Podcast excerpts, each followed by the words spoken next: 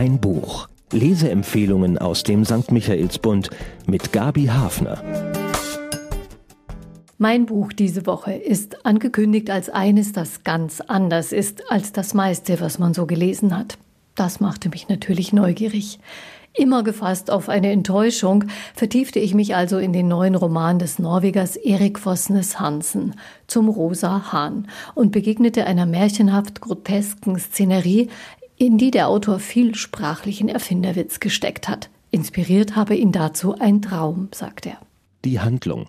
Zwei Männer aus der Zunft der Goldmacher begegnen sich unterwegs zu ihrem nächsten Ziel. Der Ältere überredet den Jüngeren, ihn in die Stadt Jüterbock zu begleiten.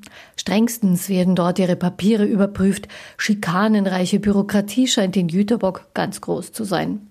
Während sich die beiden um eine Möglichkeit bemühen, ihre Kunst öffentlich vorzuführen, lernen wir das Leben in der Stadt allmählich kennen. Es herrschen sehr altertümliche Sitten, vermischt mit moderneren Elementen wie den allgegenwärtigen Massagen, mit denen sich die Bewohner das Leben etwas erleichtern. Beherrscht wird die Stadt von der jungen Markgräfin Clotilde, die etwas mehr Amüsement angeordnet hat und der ganzen Stadt ihre Farbsignatur in rosa überstülpt. Amüsiertes Befremden und Neugier bestimmten meinen ersten Leseeindruck. Dann gewinnt die Geschichte an Konturen. Da ist ein sehr widerspenstiger Junge, der von seiner Mutter deshalb häufig in ein stockdunkles Zimmer gesperrt wird.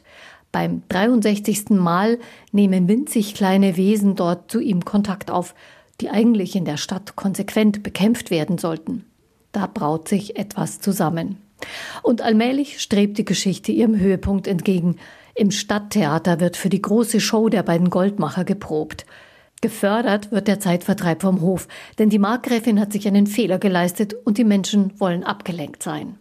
Während der Gala kommt es zum großen Knall und zu einer alchemistischen Verwandlung, mit der auch die Goldmacher nicht gerechnet haben. Die Katze des Bibliothekars, die viele Krimis liest, hat es schon geahnt. Ein aberwitziges Gerichtsverfahren fördert zutage, dass die Markgräfin gerade wegen des Attentats auf sie nun möglicherweise die Staatsfinanzen retten könnte. Der Sound. Erik Vosnes Hansen müsste als erster Romanautor einen Michelin-Stern bekommen für seine kulinarischen Wortschöpfungen. Denn so alltagströge das Leben in Jüterbock dahingeht, so exquisit sind die Speisen auf dem Tisch. Goldhirsch, gefüllt mit Trauben und Karpfenzungen, serviert auf Tellern aus Fischgrätfayence, ist die lokale Spezialität. Obendrein haben die Lebensmittel Gefühle, im Gegensatz zu den Menschen. So habe der blaue Spargel zwar Saison, berichtet der Oberkellner, sei aber übel gelaunt und beiße mit seinen gezahnten Blättern um sich beim Versuch, ihn zu ernten. Die Wut verleihe einen bitteren Beigeschmack, berichtet der Kellner und rät ab.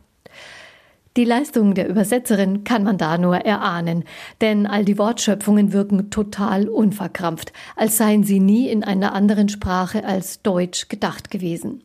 Auch einige Erfindungen, die den Gesetzen von Raum und Zeit trotzen, muntern das Leben in Jüterbock und die Lektüre entschieden auf.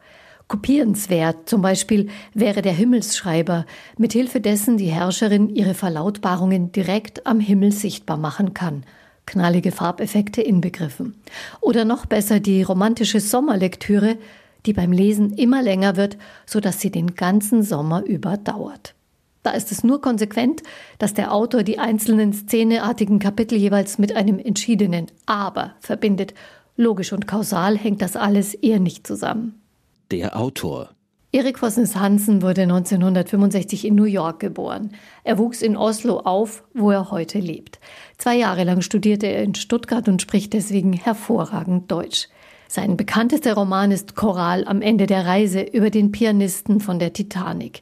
Er wurde zu einem internationalen Bestseller. Vossnes Hansens Romane sind jeweils komplett unterschiedlich zu ihren Vorgängern.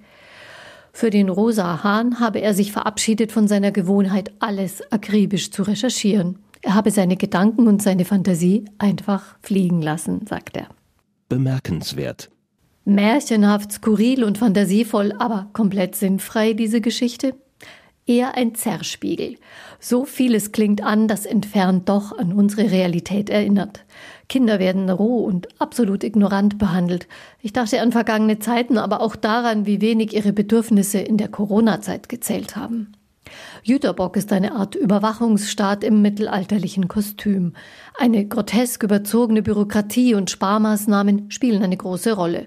So müssen die Stadtbibliothekare die Karteikarten des Bestands auswendig lernen, denn im Zuge von Sparmaßnahmen sollte der Zettelkatalog abgeschafft und nur noch auf das externe Gedächtnis zurückgegriffen werden. Da schließen sich doch so einige Assoziationen an. Der Autor spielt mit fantastisch getönten Versatzstücken aus Geschichte und Gegenwart und erzeugt einen mal lustigen, mal ernsthafteren Verfremdungseffekt, der lose mit der Realität verknüpft ist, wie Träume es sind und der nachdenklich macht. Was für eine merkwürdige Romanwelt, aber ist unsere Welt nicht auf ihre Weise noch viel merkwürdiger? Für wen? Eins steht fest, einen Faktencheck braucht man für diesen Roman nicht vorzunehmen. Er entstammt komplett dem Reich der Fantasie. Wer für alles nach einer stimmigen logischen Erklärung sucht, wird hier eher irritiert sein, er könnte damit aber auch eingefahrene Denkmuster auf den Prüfstand stellen. Alle, die das Spiel mit der Sprache lieben, sich an Wortschöpfungen und kleinen Anspielungen freuen, werden bei der Lektüre tun, was laut seiner Ehefrau auch der Autor beim Schreiben tat. Lachen und Spaß haben. Zahlen, Daten, Fakten. Genau darum schert sich diese Geschichte überhaupt nicht. Zahlen sind willkürlich, es wird gern pseudowissenschaftliches Zeug verbreitet. Dieser Roman ist ein Fest der Fantasie. Toll, dass sich der Verlag Kiepenheuer und Witsch darauf eingelassen hat und eine großartige Übersetzerin engagiert hat. Ina Kronenberger findet den richtigen Ton für die surreale Stimmung des Romans und kreiert herrliche Wortgebilde, damit die Neuschöpfungen des norwegischen Originals auch den deutschen Lesern ein Grinsen ins Gesicht zaubern können. Und das geschieht auf den 496 Seiten des Romans zum Rosa Hahn zuverlässig immer wieder. Der neue Roman des Norwegers Erik Fosnes Hansen ist für 24 Euro zu bekommen in der Buchhandlung Michaelsbund und online auf michaelsbund.de. Ein Buch, ein Podcast aus dem katholischen Medienhaus St. Michaelsbund, produziert vom Münchner Kirchenradio.